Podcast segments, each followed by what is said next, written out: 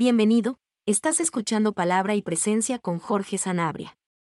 Puedes escucharnos en Apple Podcast, Spotify, Pandora o en tu plataforma preferida. También nos encuentras en YouTube, Palabra y Presencia Podcast y en la página web palabrapresencia.com. Encontrarás nuevas enseñanzas cada miércoles y viernes. Sin más dilataciones, entremos a la enseñanza del día de hoy.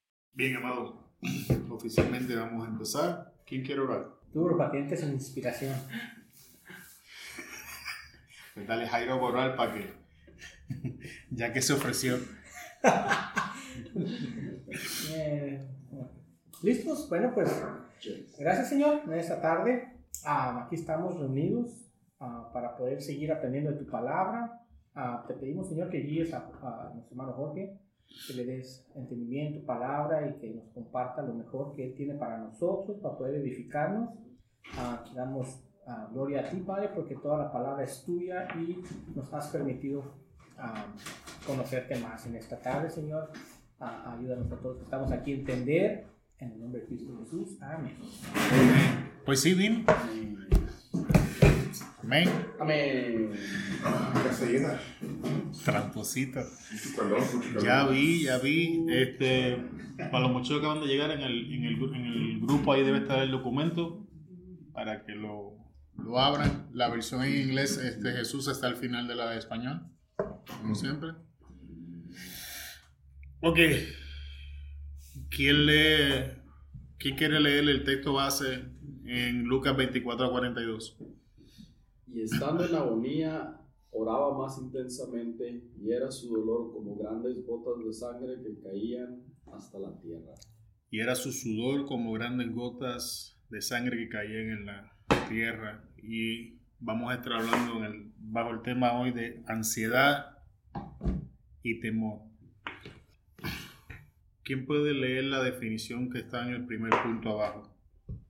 Este rarísimo fenómeno. Este rarísimo fenómeno denominado hematido- hematidodris Hematridosis. dosis, número, se produce solo en momentos de gran ansiedad, estrés y debilidad física. Ok. ¿Qué es hematridosis? Lo que el texto nos acaba de describir. Una persona con hematridosis comienza a sudar sangre. Y eso solamente acontece en grandes momentos de estrés, lo que significa que nuestro Señor Jesús en su humanidad, antes de entrar a la crucifixión, estaba experimentando un gran nivel de estrés y de ansiedad. ¿Alguien puede leer el segundo punto donde nos dice qué es ansiedad? Ansiedad y temor son provocadas por un evento presente, pasado o futuro. Este evento puede ser real, inminente o imaginario.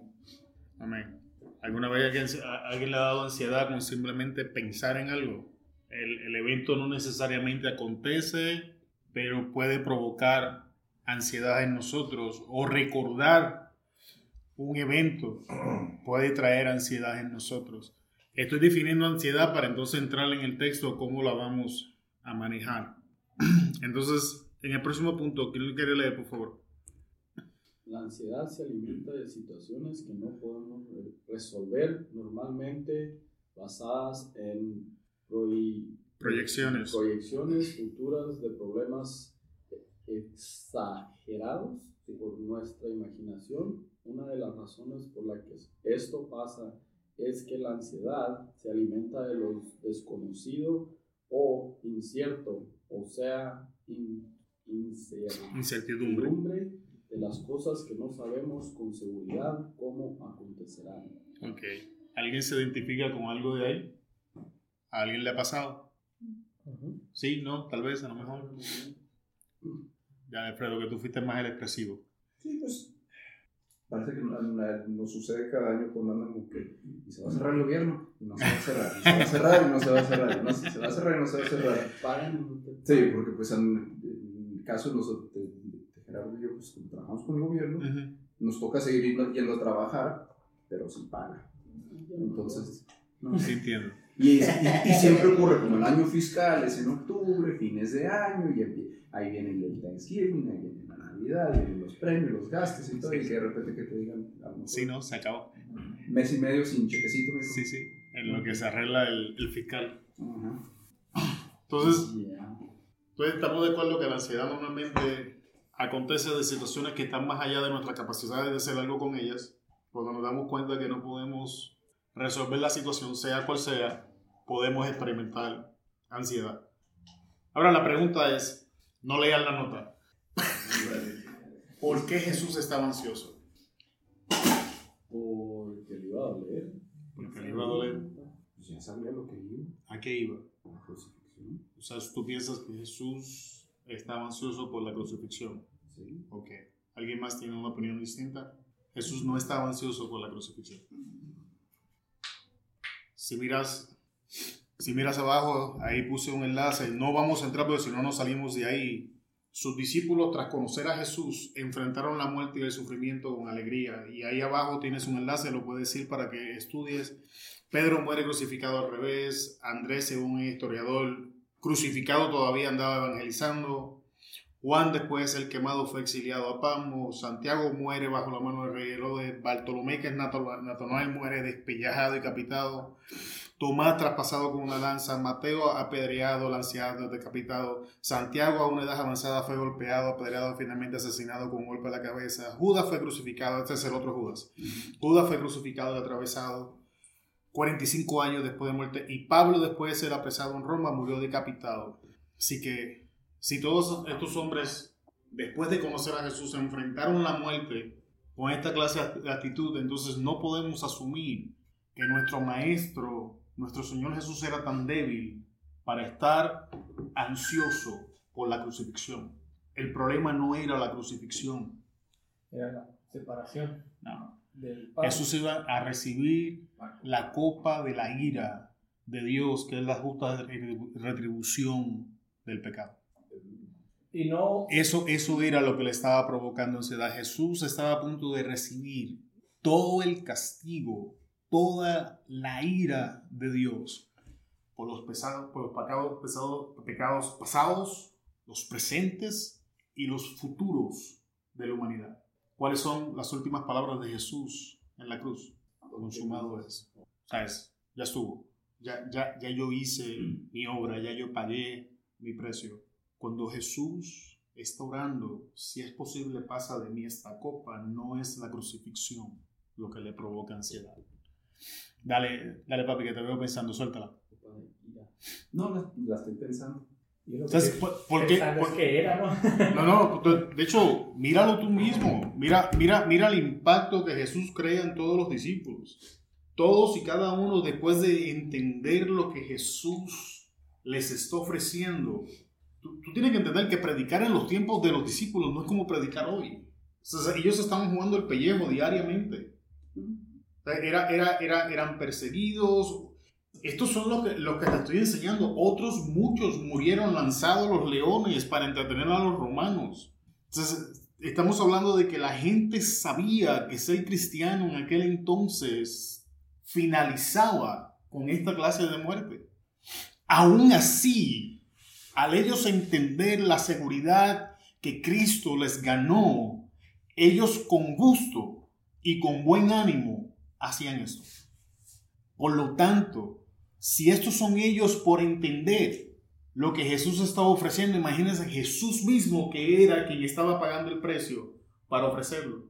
El problema no era la crucifixión, era lo que estaba detrás.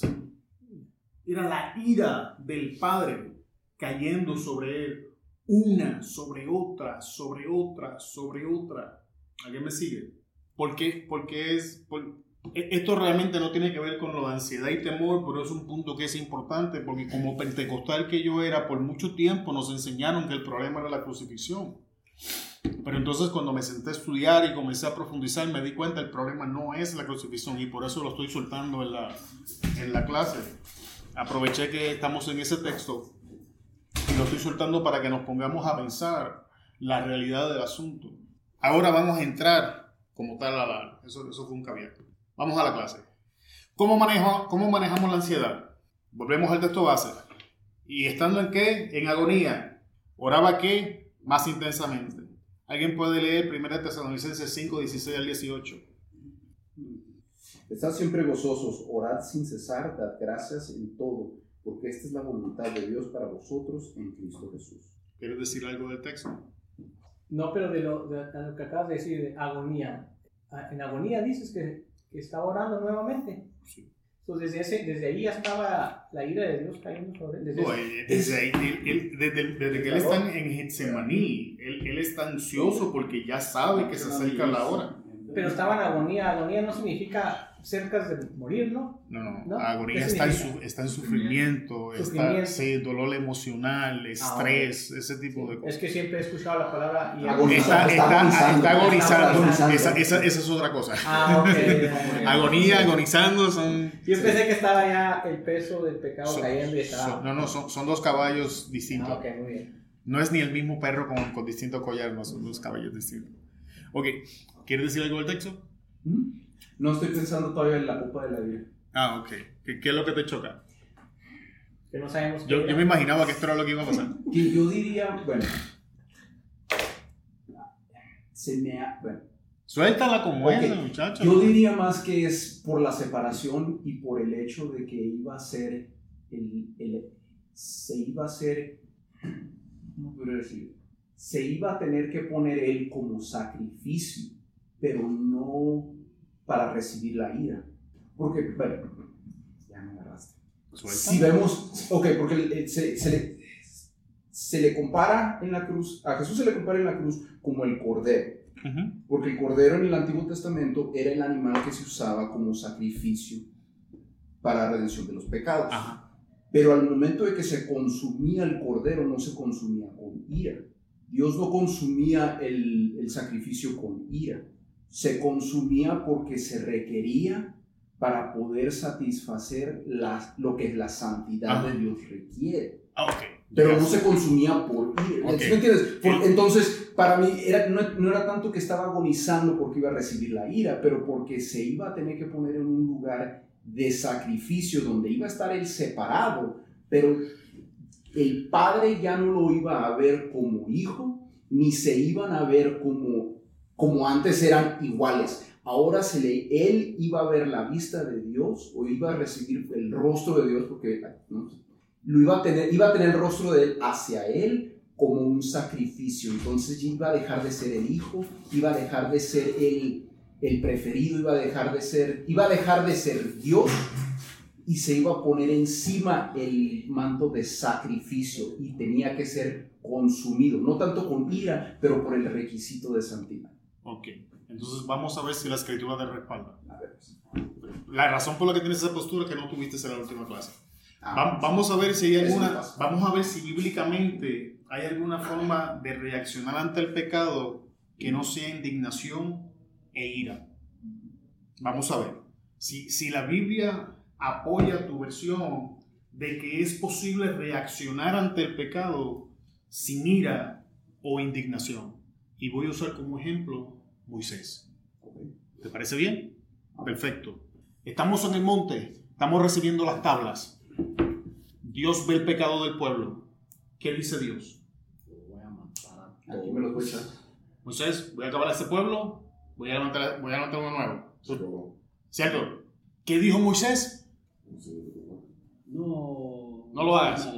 No lo hagas. Y entonces empieza con los argumentos que no voy a entrar porque esa fue la clase anterior.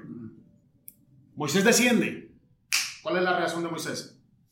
Levitas, vámonos. ¿Qué es lo primero que hace Moisés? No. Ya tenemos ira. ¿Qué es lo segundo que hace Moisés? Imparte muerte. No las puedes, no las puedes separar. Bíblicamente hablando, donde quiera que tú ves pecado, ves esas dos cosas juntas en toda la historia bíblica. Desde el huerto de Edén. En el huerto del Edén tienes a Adán, tienes a Eva, tienes el pecado. ¿Qué hace Dios? Mata un animal, le pone la piel. Entonces, no, no hay forma de separar ira de muerte cuando hay pecado. Bíblicamente hablando, te lo puedo seguir toda la historia bíblica, desde el Antiguo Testamento hasta Jesús.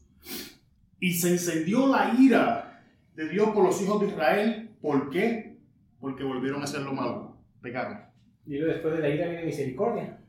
Después del juicio, si hay arrepentimiento, en la ley venía misericordia. La- la- el cordero recibía la justa retribución con la ira de Dios sobre él. Por eso el cordero tenía que morir. Básicamente tú ponías tu, porque si tú lees el sacrificio de la ley, tú ponías tu mano sobre el cordero, traspasabas tu pecado en el cordero, ese era el simbolismo, y cuando el cordero recibía tu pecado, automáticamente era degollado, y su sangre tenía que ser derramada. Ahora pregunto, ¿no es lo que estás viendo en Jesús? Tienes razón, Jesús está recibiendo el pecado, pero no puedes separar el pecado de ira. No, no, la vas a poder separar. Búscala en toda la historia bíblica. Y donde quiera que veas pecado, vas a ver ira. Y si no hay un sacrificio entre medio, vas a ver juicio. Es, esas cosas están conectadas una tras otra, una tras otra. Entonces la copa representa ira. Ajá. Punto. Punto. De hecho, los apóstoles cuando preguntan a Jesús son dignos de sentarse a su mesa, y él les contesta, ¿acaso ustedes son dignos de beber de la misma copa que yo voy a beber. Se refiere a eso. Tú no puedes soportar el castigo de Dios. Solamente Dios puede soportar el castigo de Dios. Entonces, el cordero, como dice Jorge, de hecho, moría desangrado. No lo mataba, se quedó. Moría una muerte Doloroso. dolorosa, sufriendo en agonía. La agonía.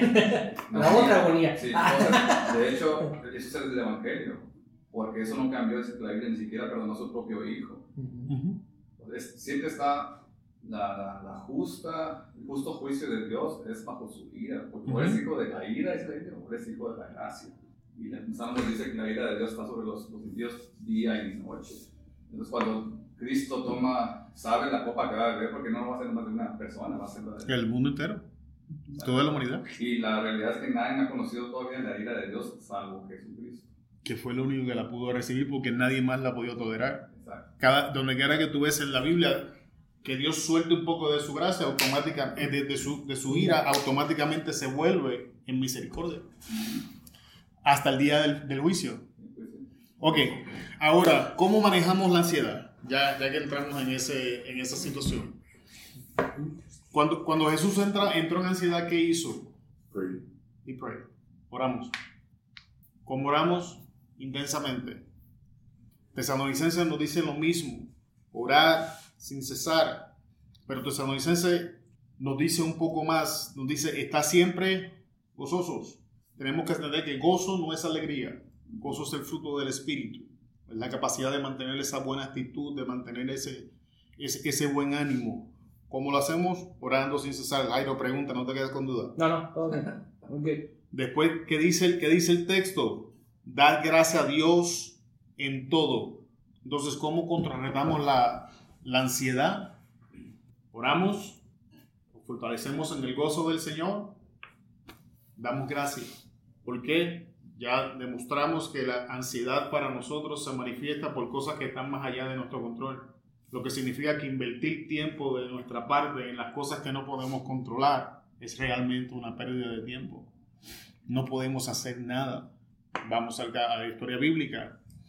Marta, Marta, afanada está con muchas cosas, pero María ha tomado su parte. ¿Cuál, cuál era el problema de la historia? ¿Cuál cuál era la molestia que tenía Marta afanada, ansiosa?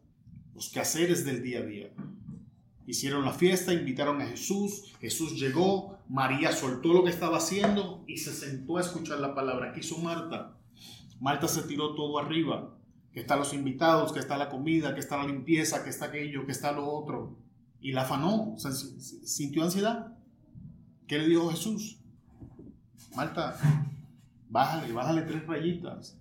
María hizo lo correcto, hizo un alto en el día a día y se sentó a recibir la palabra. Y ahí tenemos otra, otra, otra ilustración de cómo vamos a manejar la ansiedad. Cuando cada vez que yo les peleo con la palabra, con la palabra, con la palabra, esta es una de las razones.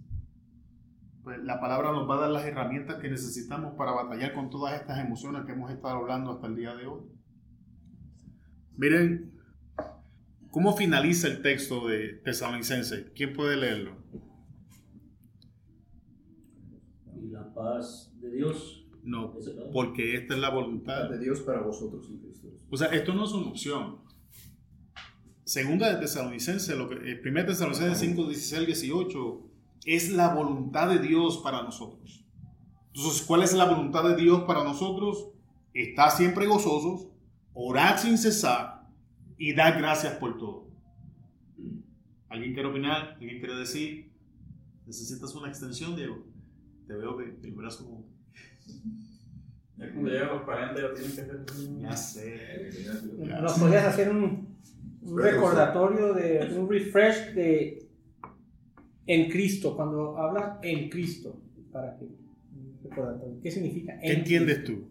¿Eh? ¿Qué entiendes tú? No, no me digas, ¿qué, qué- Pues qué yo entiendes tú? Yo entiendo lo que es todo, absolutamente toda la plenitud, pero no hay una manera más fácil de...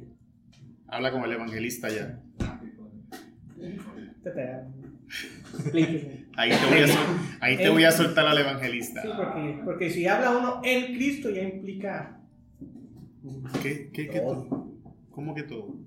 Pues eh, Él es la plenitud, o sea, ahí está el gozo, la paz, el fruto del Espíritu, ahí está. o sea, todo se concluye cuando habla en Cristo. Pues no es eso lo que está diciendo el texto. Sí, sí. O sea, estas cosas no son accesibles de otra manera que no sea en Cristo. En- en- en- va- vamos a dejar algo claro. Vamos a dejar algo claro. Lo- Los varones que vienen constantemente me han escuchado decirlo, pero lo voy a repetir. Todo lo que yo enseño, todo lo que yo predico, está bajo la cláusula de un solo texto en la Biblia. Yo soy la vid, ustedes los pámpanos. Como la vid no puede hacer, como los pámpanos no pueden producir fruto fuera de la vid, ustedes sin mí nada pueden hacer. Significa que nada de lo que yo predique, nada de lo que yo enseñe es posible alcanzarlo fuera de Cristo. Eso es imposible. No hay forma de tú tener paz fuera de Cristo. No hay forma de tú tener gozo fuera de Cristo. No hay forma de tener seguridad fuera de Cristo. Por, estar fuera de Cristo, es que la psicología, las consejerías, y entiende que ese es mi feel, es el feel por el que yo me estoy dirigiendo. Pero ese feel crece en abundancia por la falta de Cristo. Cada área en nuestras vidas donde nosotros batallamos es un área donde Cristo no ha sido entronado. Punto. Yo lucho con la mentira.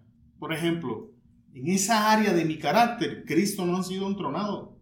Y una vez Cristo sea entronado, esa área tiene que pasa de muerte a vida y ya no está sujeta a mi naturaleza carnal. Significa que no voy a mentir, no, eso no es lo que significa.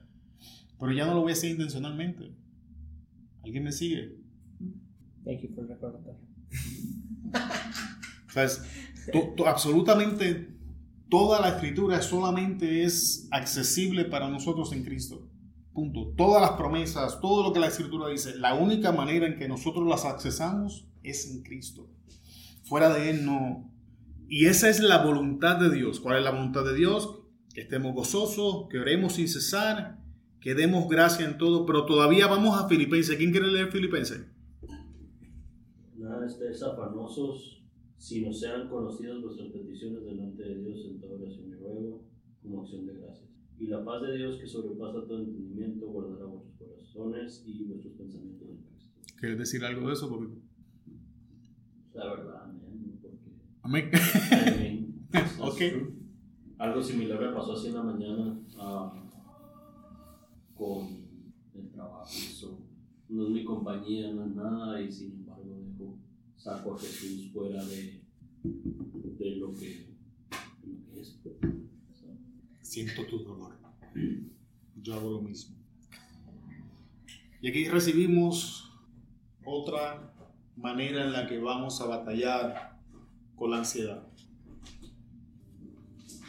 ¿Cómo evito estar afanado? Está en el texto. ¿Qué, el texto dice? ¿Cómo yo evito estar afanado?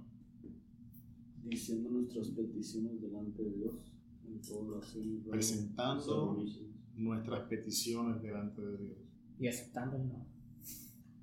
De Con gozo. Lo, lo que sucede, lo que sucede es que según el texto, si tú lees, si tú lees el texto, les voy a soltar una pedrada ahora que no sé cómo, la, cómo, cómo se la van a... Pero aquí te va. ¿Sabes por qué te da ansiedad? ¿Sabes por qué estás ansioso? ¿Sabes por qué tienes todas esas cosas? ¿Por qué no oras? No oras. Esa es la razón. No estamos presentando todas nuestras peticiones delante de su presencia. Y por cuanto no practicamos esta clase de oración, caímos víctimas de la ansiedad. E- e- Entiende bien que experimentar ansiedad, todo la vamos a experimentar. Permanecer en ansiedad es otra historia. Que se, te, que se te ponche una llanta en el día te da ansiedad.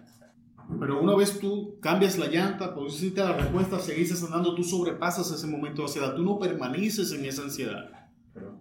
¿Me sigues? Entonces, cuando nosotros permanecemos en ansiedad, no simplemente porque la experimentamos, sino que nos quedamos con toda esa ansiedad, la razón por la que nos estamos quedando con toda esa ansiedad es que no estamos practicando lo que la escritura dice.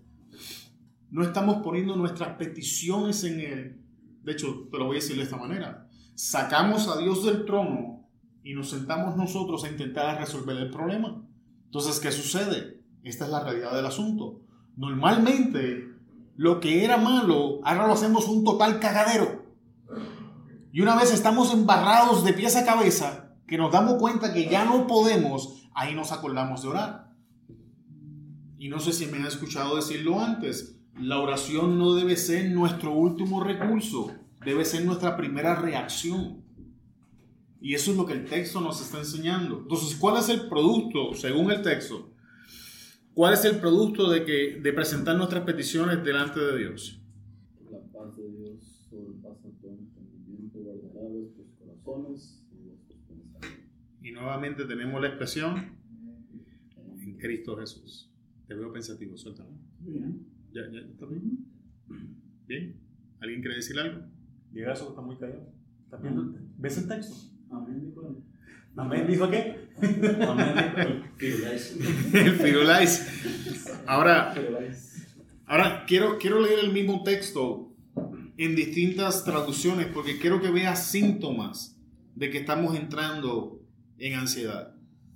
Acabamos de leer la Reina Valera que dice, no estén por nada afanosos, o sea, cuando nos estamos afanando es una señal de que estamos entrando en ansiedad. La versión Dios habla hoy dice, no se aflijan. Cuando comenzamos a, afligirnos, a, a- a sentirnos por la situación, estamos entrando en ansiedad. La nueva Biblia viva dice, no se angustien. Y la nueva traducción viviente dice, no se preocupen. ¿Qué quiere decir esto? Que tenemos que prestarle atención cuando comenzamos a entrar en ese estado de preocupación, en ese, entrado, en ese estado de angustia, en ese estado de aflicción. Es una señal de que estamos entrando en ansiedad. Dime, Jaime. No, no, no, no, no, no, no quiero interrumpir, pero... No, no, dale. Pero, Estaba, estaba leyendo el texto, literalmente, lo cual no se debe hacer. Y Dios- suena como que pidan y denle gracias también, así Dios te dará paz. O sea, no te resolverá el problema, pero te dará paz. De hecho, vamos, vamos, a, vamos a abundar ahí. Me diste cuenta. ¿Dónde él dice que te va a resolver los problemas? Ningún lado. De hecho, todo lo contrario. La seguridad que Cristo nos da es esta. En el mundo, Tendré esa aflicción. esa es la seguridad que tú vas a tener. Esa es la seguridad que Jesús te da. En el mundo vas a tener el dolor de cabeza. En el mundo vas a tener la aflicción. En el mundo vas a tener problemas. Hace poquito compartí un. Ahora, esta, esta, esto es lo que él dice. Pero confía. Yo he vencido el mundo. Y volvemos a las palabritas que tú señalaste. En Cristo. ¿Me sigues? Entonces, ya sabemos que vamos a tener aflicción, ya sabemos que vamos a tener problemas. En el día de hoy lo que, lo que, te- lo que quiero presentarte a través de la enseñanza son señales que te ayuden a identificar que la ansiedad quiere tomar control del momento y que la puedas contrarrestar antes de entrar totalmente en ansiedad. Si podemos entrar en un momento preventivo, voy a hacer una pregunta, ¿qué es más fácil, prevenir o remediar? Entonces, ¿por qué siempre estamos remediando? Ya tú sabías que iba por ahí, por eso te reíste, ¿eh? No, porque pues, pues es más fácil pedir perdón que pedir permiso. Entonces, ahí no, ahí no es mejor eh, prevenir. No es cierto. No es cierto. Según el dicho. Sí, pero eso es una actitud rebelde, desgraciado. Así es cierto. Según el gran ¿Cómo te van con esposa? ¿no? Según el gran refrán. ¿Alguien, alguien- oye, oye, ¿alguien, me, alguien le puede sacar el aceite al carro, el que más quemado esté va a morar por este hombre. aceite que, hay no aceite de oliva, necesitamos aceite quemado, ¿va? Para ver si le entra algo. Ok, amado.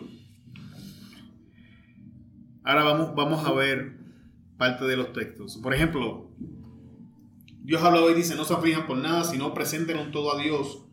Pero quiero que vean ahora cómo dice la paz y la paz que sobrepasa todo entendimiento. Y esta paz cuidará sus corazones y sus pensamientos por medio de Cristo Jesús. ¿Alguien quiere abundar ahí? ¿Qué es el corazón?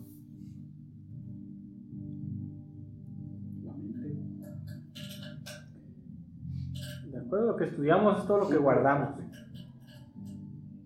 Según el concepto hebreo, la palabra corazón incluye ambas partes, tanto la mente como los sentimientos. En la cultura moderna nosotros hemos hecho una línea divisoria entre ellos. Sin embargo, esa línea no funciona y te voy a decir por qué. Lo que tú piensas provoca emociones. No hay de otra. Ahora mismo estás escuchando estas palabras, se está generando un pensamiento de las palabras y esas palabras, ese pensamiento va acompañado de emociones sea, es cierto, o sea que mucha basura habla este, pero en una de esas líneas más o menos tienes que estar. Estoy de acuerdo, no estoy de acuerdo, alegría, enojo, molestia, pero es imposible pensar algo y no sentir algo. Eso, eso no existe. Los hebreos entendían eso, por eso en muchos textos tú ves que en, en algunas usa corazón, en la otra usa pensamiento, y la razón para eso es que están conectados. Por la otra parte, voy a hacer una pregunta. ¿Qué área de nuestra vida ataca la ansiedad? ¿Ataca la mente o el corazón? La mente. La mente. Y luego se va al corazón y luego se hace grande. ¿Alguien dice algo distinto? Pero eh, permíteme, si me corrígeme, pero ¿el corazón aguarda las cosas o no? En el corazón, ¿Aguardas las cosas o no? Acá las aguardas, no en el corazón. Te, te- te voy a hacer una pregunta. Cuando tú estás molesto con alguien, ¿estás molesto aquí o estás molesto aquí? Ah, no es en la mente, sí. Porque en el corazón, Corazón. ya es, es ira o odio. No sé, es que necesitamos De de... hecho, no, quiero que ustedes lo descubran. No, todo en el corazón. Yo diría en el No la corazón. piensas. Yo diría- Ah, porque no no la sabes, piensas no. y justificas el, el sentimiento o Ahí donde me gustan las clases. Sí. Así que me gustan. No quieres dis- disagree with you, pero- No, no, pues... no, De hecho, no. Ilumíneme. Eh, Escuchen, si, si no hay esa, esa, esa, esa clase de conversación, estamos perdiendo el tiempo. Esa es la clase de conversación que yo estoy buscando. Sí, porque yo tenía un concepto de que el corazón se aguardan todas las malas y buenas, o sea... ¿Qué dice la Biblia? No sé, pues no, no me acuerdo. Alguien le dice a Jairo que dice la Biblia. Estoy mirando al evangelista a ver si dice. Lo que, lo que en el corazón mana la boca. Entonces sí, cosas aguardadas. Claro. Si lo aquí le dices, ¿Y toda la madre". basura que piensas se aguarda en el corazón o no? Esa la guardas en la mente, pero afecta a tu corazón. Ok, mira, vamos a, vamos a dividirlo de esta manera. Todo lo que son ideas y conceptos, lo guardas aquí. Todo lo que son emociones y reacciones, lo guardas aquí. Entonces, bajo esa definición, la ansiedad no empieza en la mente, empieza en el corazón. ¿Tú crees? Sí, porque tu primera reacción es la ansiedad. Y cuando te calmas y usas el razonamiento, Ajá. es cuando controlas la ansiedad. Y el problema es que la, si no controlas la ansiedad, es cuando empiezas a hacer malas decisiones. Lo, est- lo estás viendo desde, desde el punto de vista que estás remediando, nuevamente estás rebelde. No, ahí hay un concepto también. Yo ¿Cómo, por, qué, cuál, por definición, ¿qué es ansiedad? Es, es un pensamiento lo acabas de Por, decir. por definición, ansiedad es provocada por una Una situación situación. que está más allá de nuestra capacidad para Sí. manejar. Puede ser temporal. Sí, sí, significa, de hecho, puede ser mentira, puede ser una idea. Es el punto que te estoy presentando de la mente y corazón, están interconectados. Ok, vamos a hablar del hombre que se mete en la cabeza que su mujer le está poniendo los cuernos. ¿Está ansioso o no está ansioso? Está ansioso, está loco por agarrar al tipo y picarlo en pedazos. El tipo no existe. No hay tipo. ¿Qué serie Shibu con tenis? ¿Sabes, ¿Sabes qué me deja? No te voy a preguntar qué quisiste decir, no voy a entrar. ¿Sabes qué, Dorothy? No vamos para Kansas. Pero no sé dónde. No sé dónde en Sonora, bro. No sabes qué- son coaches. ¿Qué son coaches? ¿A ¿Dónde se ganan esos? No sé, no tienes o- otro hermano que necesita oración. güey. Ya, ya van saliendo, ya van saliendo. Ok, entonces, sabemos que el hombre no existe, pero él está ansioso. ¿Cómo empezó eso? La mente. En- para que tú. eh, Escucha, nada empieza directo en tu corazón. Eso va en contra del principio bíblico. Nada empieza en tu corazón. Todo empieza en tu mente. Absolutamente todo. Todo empieza en tu mente. ¿Cómo la pregunta es cómo yo alimento mi mente. Con lo que tú ves y escuchas. Si tú quieres saber el estado de tu corazón, tienes que prestar atención a lo que estás hablando, porque de la abundancia del corazón habla la boca. La pregunta del millón de centavos es, ¿cómo entra al corazón? Y voy a ir al libro de Génesis. ¿Alguien ha escuchado la ley de la primera mención? ¿La ley de la primera qué? De la primera mención. Mención. ¿No? ¿No? Ok, la ley de la primera mención establece que la primera vez que nosotros vemos un concepto en la Biblia, nos brinda una imagen, una idea de cómo va- vamos a manejar el mismo concepto cuando lo vamos a volver a ver en otra parte de la escritura. ¿Entendimos? Ahora vamos, vamos a aplicar eso cuando vemos la serpiente. ¿Qué herramientas usa la serpiente en el libro de Génesis? Que es la primera vez que la vemos. Engaño, mentira, cuestionando a Dios. ¿Cierto? Cuando la vemos durante el resto de la historia, está operando de esa manera, es consistente. Eso es lo que hace toda la historia bíblica. De hecho, al punto de que Jesús cuando habla de él dice que es padre de toda mentira, porque cuando habla de mentira de sí mismo habla. Ok, escucha. Vamos a ver cómo las cosas entran al hombre en Génesis. ¿Te parece bien? Y, así lo vas a mirar por todo el resto de la historia bíblica y vamos a ver si esto es así. ¿Les parece bien? Bien. Dice la escritura que Dios creó al hombre, ¿no? ¿Qué le dijo al hombre? ¿Cuál fue la instrucción que le dio al hombre? Aparte de multiplicarse, aparte de trabajar, ¿qué otra instrucción le dio? Que bullara. No. Ok, ¿qué prohibición le dio Ah, Dios? sí. Ese es el arbolito de la vida. Ni me lo toques. Ok, no, no. todo lo No contrario. te lo Tienes, no tienes, tienes de todo lo que hay en el huerto puedes comer, pero del árbol de la ciencia, del bien y del mal, no comas.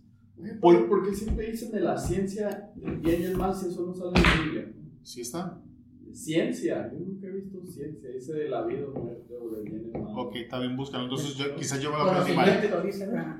O conocimiento. Nada, búscalo. está- Porque yo también me, le le dije eso a mi wife y ¿dónde dice eso? Y, ah, ah, espérate. y le busqué y no encontré nada que dice de la ciencia. Casi, casi la manzana. Casi la manzana. Casi, casi la manzana. A lo mejor está en otra traducción. Pues yo lo busqué en todas las traducciones y en ni una encontré del bien, de la ciencia del bien, el y el bien y el Está mal. bien, Pero oye, ok, luego la buscamos. está bien. Este es el evento. Ajá. Dios pone la restricción. Y sabemos que Adán y Eva, no sabemos el tiempo que pasa, pero sabemos que por un lapso de tiempo ellos no lo hacen. ¿Correcto? Llega la serpiente. ¿Qué es lo que hace la serpiente? Le enseño. Le habla, el oído. Escucha, si tú ve a Génesis 3, si quieres, vayan a Génesis 3 y sigan conmigo la narración. Cuando Eva escucha las palabras de la serpiente, escucha cómo ella vio el árbol cambió. No es la primera vez que ella ve el árbol. De hecho, por la narración de la historia podemos asumir que ella estaba sentada cerca del árbol. Porque la Biblia no dice que ella se levantó, caminó hasta el árbol. No, estaba cerca del árbol porque dice que lo vio, lo deseó, lo codició, estiró la mano y lo agarró. Pero como el árbol cambió de no tocar a yo lo quiero. ¿Qué provocó ese cambio? No fue el corazón. lo que oyó y lo que vio. Lo que oyó comenzó a generar una emoción que, a- que, que- que comenzó a desearlo. Mientras más lo deseaba, cambió la manera en que lo veía y ahora se convirtió en codicia. ¿Y qué dijo cuando llegó a ese punto? Estiró la mano y comió de él. Pero, pero vamos, a, vamos, vamos a ver si la, si, si la historia bíblica respalda esta línea de pensamiento. Vamos al libro de Josué y nos vamos a encontrar con la historia de un hombre que se llama Acán, el manto babilónico y el lingote de oro. ¿Cuántos hablan de la clase de avaricia? ¿Por dónde le entró? Tú no estabas aquí. ¿Por dónde le entró a Adán, a, a- a Acán la avaricia? Por los ojos. Vi un manto magnífico. Al hombre lo van a apedrear, lo van a matar y todavía está diciendo que el manto era bueno y el lingote de oro era valioso. Pero entró por los ojos, porque tenemos que entender, tú alimentas tu mente por lo que tú ves y lo que tú escuchas. Lo que tú escuchas provoca una emoción. Vamos a ver si seguimos la historia bíblica y si la Biblia me respalda. Vamos a David con Betsabé. ¿Qué dijo la Biblia?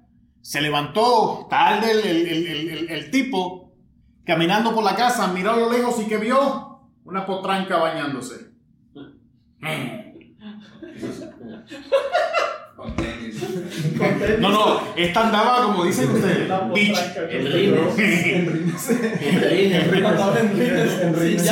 Sí, esta, mire, esta andaba, esta andaba, mire, como Dios la trajo al mundo. Y de lejos la está viendo el rey, ¿ah? Pues el rey está en el palacio, no sabemos la distancia, pero sabemos que David era 20-20. Me iría muy bien. Qué raro baño. Ah, pero ¿cómo entró el deseo? Que, que en- entre medio de chiste y chiste quiero que veas cómo opera. ¿Cómo entró? Nuevamente, por los ojos. No, no puedes desligar el principio. Entonces, ¿qué, qué, qué nos dice esto? ¿Cómo- lo que vemos y lo que escuchamos afecta lo que pensamos. Lo que pensamos genera una emoción. Nuestra emoción nos impulsa a tomar una decisión. Nuestra decisión se va a convertir en una acción. Esas acciones se convierten en hábitos. Los hábitos forman nuestro carácter y nuestro carácter determina nuestra destinación. Quiero probarte esto bíblicamente. Cuando David está viejo y está enfermo, ¿qué es lo primero que hacen? ¿Quién, se sabe la historia aquí? ¿Quién está viejo? David. David. David está viejo. David está en cama. Para saber si el tipo se iba a recuperar, le hicieron algo. Le llevaron una muchachona. nena. ¿Por qué? Porque David no podía ver una nena linda sin comérsela. David tenía reputación de que se veía una mujer que le gustaba, Responde. se la llevaba.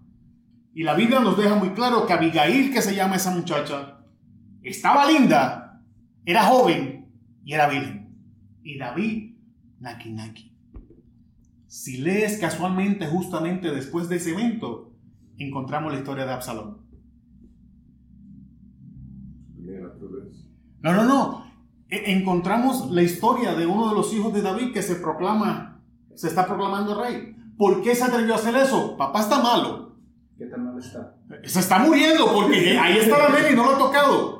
¿Por qué? Porque la historia de David nos enseñaba que cuando, cuando vio a, a la- esposa de Cabal, de Nabal, Nabal no se había muerto cuando él la estaba mandando a buscar. Después de ella agarró como dos mujeres más. Después vio a Betsabé a la distancia. No le importó que Betsabé fuera la mujer de uno de los valientes. Se la llevó en volanta y todavía mató a Urias. Imagínate la reputación de David. Y David caminaba por el campamento y los hombres escondían a las mujeres. Métete, métete ahí. Sí, no, estoy, estoy- estoy exagerando, pero quiero que tú entiendas. Y ahora está enfermo y quieren saber qué tan mal está. Abigail. Adiós. A ver cómo te va. Tú eres, tú eres la ovejita que vamos a. El guinea pig. Está mal, que está Se mal está. pero Sigue quiero- nueva. De hecho, pero ¿por qué quería esa fama? Porque David una vez veía algo que le gustaba, automáticamente se movía en esa dirección, porque ese era su carácter. ¿Mm? No, ese era el carácter de David en todo lo que David hacía. David, cuando David se apasionaba con algo, David salía a buscarlo. David era apasionado en todo lo que hacía, tanto para bien como para mal. E- ese era David. Si era para buscar a Dios, se iba hasta el cuello. Pero si era para pecar, también se iba hasta el cuello. ¿Alguien me sigue? Pero el punto de todo esto es que yo quiero que veas que nada empieza en el corazón. Cuando algo llega a nuestro corazón, significa ¿Qué hemos manejado más nuestra mente? Es este desgraciado con que irá a salir la hora. Nada. El hijo terminó el trabajo del papá y a ver Salomón. Pues sí. O sea, siguió los pasos fiel de. De hecho, Superó al padre. tenía, tenía para dormir con una distinta por lo menos tres años sin repetir. Ok. Ahora escucha. Supongamos que yo no estoy contento con la destinación que estoy en este momento. ¿Ok? Entonces, ¿cómo yo revierto estos pasos? Si mi destinación no, no, no, no me agrada, ¿qué tengo que mirar? Mi carácter. Si tengo problemas en mi carácter, ¿qué tengo que mirar? Mis hábitos. Tengo problemas con mis hábitos. ¿Qué tengo que mirar? Mis acciones. Tengo problemas con mis acciones. ¿Qué voy a mirar? Mi vida emocional. Tengo problemas en mi corazón. ¿Qué voy a mirar? Mi mente. No estoy pensando bien, no estoy razonando bien. ¿Qué voy a mirar? ¿A quién me estoy exponiendo? Qui- Quiero que veas que no hay forma de desligarla. Y, la- y todo, absolutamente todo, antes de ser un problema emocional, se manifiesta en la mente. Absolutamente todo. Esa era mi contestación para ti, Jairo, al principio. Porque no hay, si tú tienes problemas emocionales, no pierdas el tiempo tratando de arreglar tu emoción. La Biblia nos enseña que tienes que cambiar como piensas. Dime, Jairo. ¿Y el nacer de nuevo qué acción representa? Nacer de nuevo, poner tu fe en Jesús, corazón. Pero no hace el gran cambio de renovación de mente. De hecho, vamos a llevarte a la Biblia. Vamos a ver qué dice Pablo. Para allá voy. Pablo pasa en la epístola de Romanos 12, son 12 capítulos hablando de doctrina.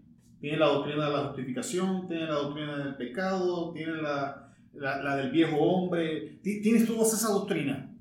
Sin embargo, creo que es en el 12 o en el 13 que Pablo dice, no se conformen al mundo, sino sean transformados a través de la renovación de su mente. ¿Alguien me sigue? Signi- Pablo lo que está diciendo es, tú ves toda esta doctrina que te acabo de enseñar, estás viendo todas estas verdades bíblicas y teológicas que te acabo de enseñar, no te vas a beneficiar de ninguna hasta que no cambies como piensas. Y hay dos maneras, me imagino, que es la renovación en ¿Qué es proceso renovar? y renovación inmediata. No hay renovación inmediata. Si hay, No hay. si hay ciertas áreas de tu vida. la No, no, no. salvación. No, la Pues, salvación sí, no es otra cosa. No, no, es, es que no hay, no hay renovación inmediata porque decir que hay renovación inmediata contradice lo que es definición de renovación. ¿Qué es Bueno, renovar? tienes razón, porque ¿Qué es renovar? renovar un hábito no es lo mismo que renovarlos todos. De hecho, ¿qué es renovar? Renovar es hacer algo mejor, No, cambiarlo. No, no, renovar es volver a su estado es que yo original. estoy en, la construcción, entiendo. De hecho, Pero de Renovarlo, voy a hablar. ¿Por qué no se la reno- renueva, renovar, es- renovar es siempre lo mismo. Reno- la definición de renovar es tomar algo y volverlo a su estado estado original. original. Ahora mi pregunta es, ¿cuál es el estado original del hombre? Es perfecto. todo. En perfecta comunión con Dios. en comunión con Dios. Ese es el estado original del hombre. Significa que Pablo lo que está diciendo es, toma tu mente y vuélvela a su estado original. ¿Cómo vamos a hacer eso? A través de la renovación de nuestro espíritu. ¿El espíritu de qué? De nuestra mente. Por amor a Jesús. Tú te sientas y cambia lo que estás viendo. Dejamos de ver la pornografía, comenzamos a leer la palabra. Dejamos de escuchar estupideces y comenzamos a, estu- a escuchar más mensajes. Puedes venir a la iglesia siete días y no va a haber cambio. Digo, no te me vuelvas a sentar allá. Es una locura, ¿sabes? ¿Ok? What happened? Y hasta que no cambies cómo piensas. ¿Algo más? No, pues ya, ya, ya. Ahora quiero. al estado natural tenemos que morir. El Mira. estado original. La nueva versión internacional dice no se inquieten, significa que inquietud. Sin embargo, hay un punto que es importante y es que cuando trabajemos con la situación esta de la ansiedad tenemos que aceptar y someternos a la voluntad de Dios. ¿Alguien puede leer Lucas 22 al 22 42, por favor? Diciendo, Padre, si quieres, pasa de mí esta copa, pero no se haga mi voluntad, sino la tuya. Ahí está. Ya hablamos de la copa, no tenemos que abundar en la copa, pero ¿qué está diciendo Jesús? ¿Cómo es que Jesús supera ese momento de ansiedad? Que sea tu voluntad. Que no se haga como yo quiero, sino lo que tú quieres. O sea, que tenemos que entender que si vamos a batallar, a, a enfrentar esta batalla con la ansiedad, con el temor y con todas estas emociones, tenemos que someternos y aceptar, aceptar y someternos a la voluntad de Dios. No simplemente aceptar la voluntad de Dios, aquí, aquí es donde empiezan los problemas, porque muchas veces buscamos eh, soluciones a medias y aceptamos la voluntad de Dios, pero no nos sometemos a la voluntad de Dios. Son dos cosas distintas. Tú aceptas la voluntad de Dios y cuando te sometes a la voluntad de Dios, entonces ejecutas lo que sea que tienes que ejecutar, aun cuando no es lo que tú quieres. Preguntas. Ah, no, nomás ah, me- ahorita lo que hice el comentario de cosas ah, inmediatas era porque yo no tengo un testimonio muy, muy grande en, en mi vida. No es muy, entonces era de ansiedad Me de eso. diste, me diste rash con ese comentario. Sí. No, no, no. me- y yo sufría una ansiedad tan terrible, pero lo único que hice fue ir a la iglesia, cerrar, oré nunca sufrí ansiedad. ¿Qué estamos diciendo que hay que hacer? Ya. Presentar nuestras peticiones.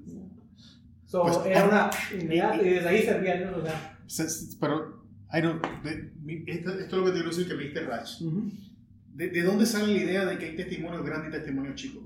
No, no, desde la renovación de mente, el comentario que hice ahorita. No, sí, Sí. yo te, te entendí a la perfección. Quiero ir a la parte del testimonio. Cuando dijiste, yo no tengo un testimonio wow. ¿Qué es un testimonio wow? No existen testimonios wow. Oh, ya te entendí, ok.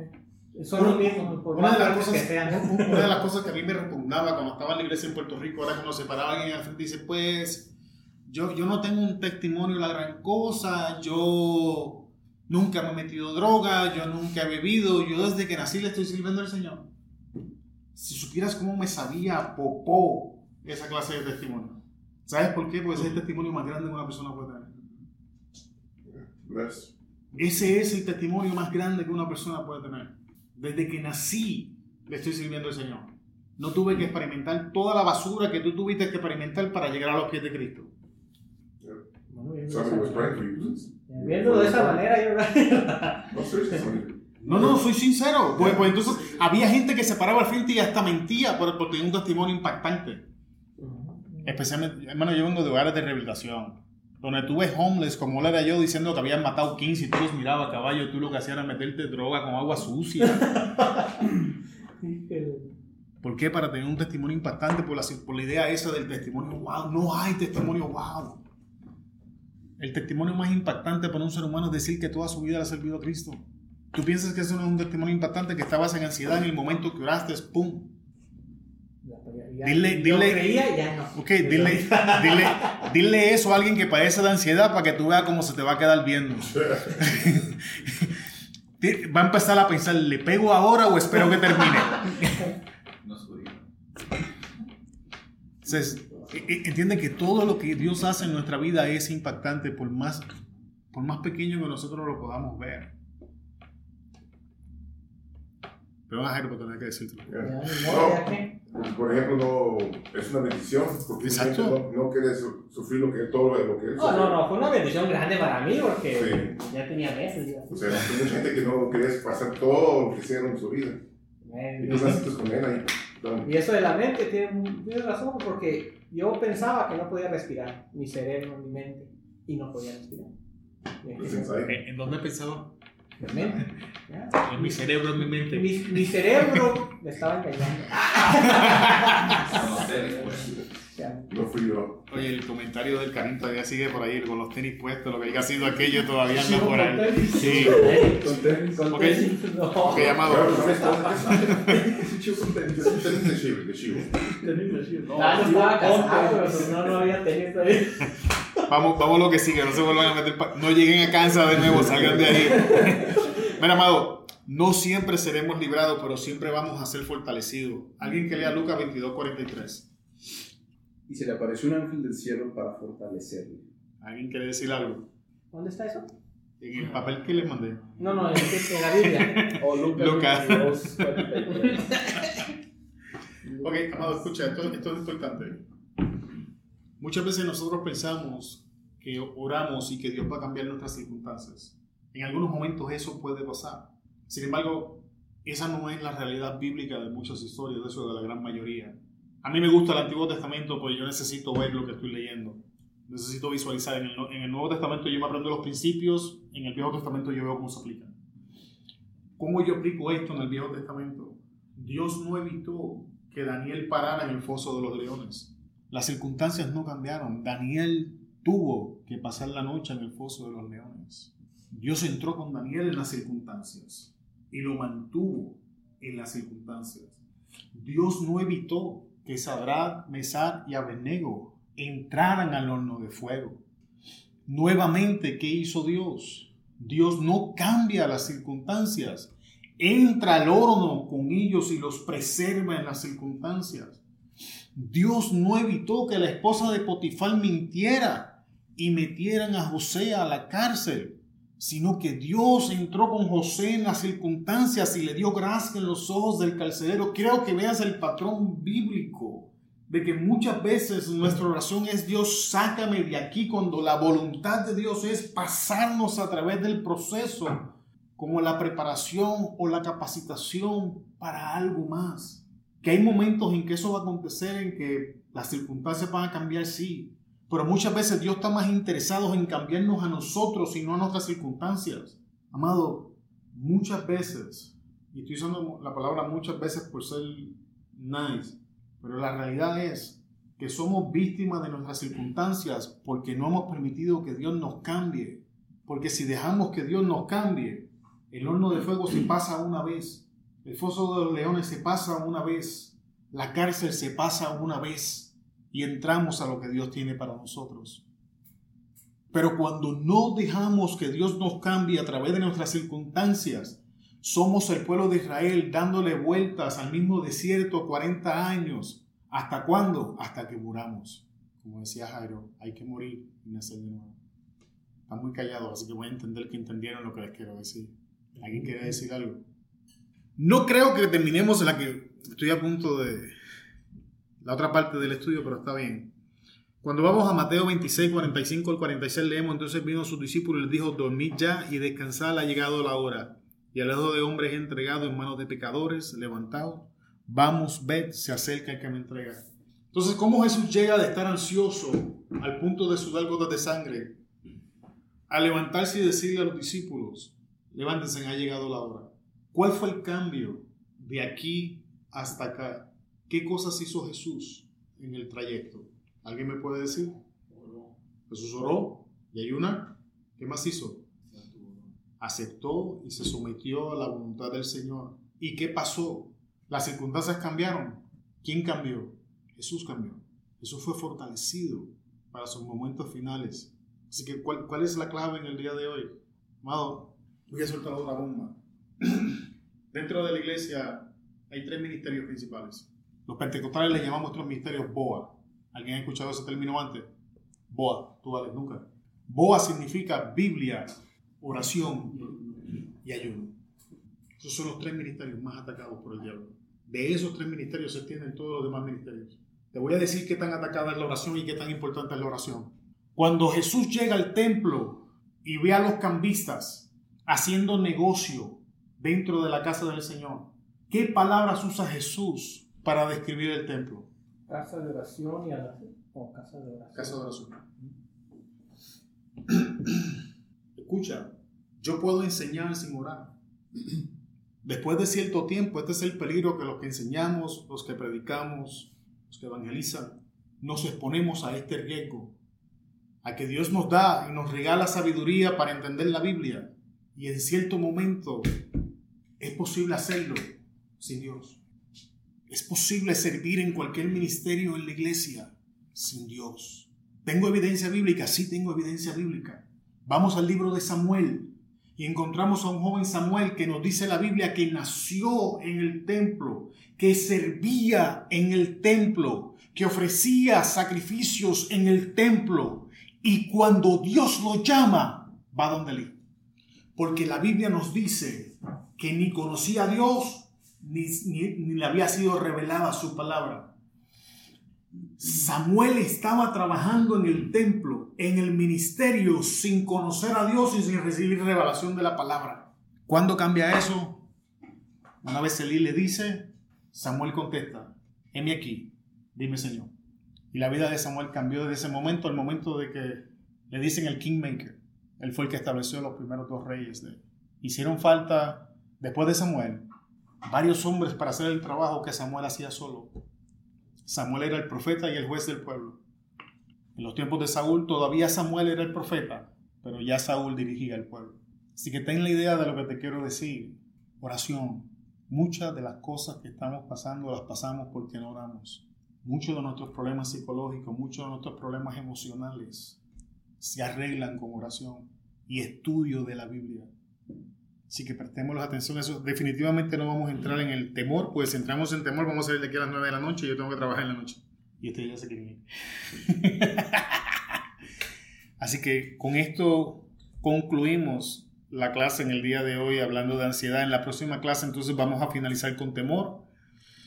Y en enero vamos a empezar a hablar de vida en orden.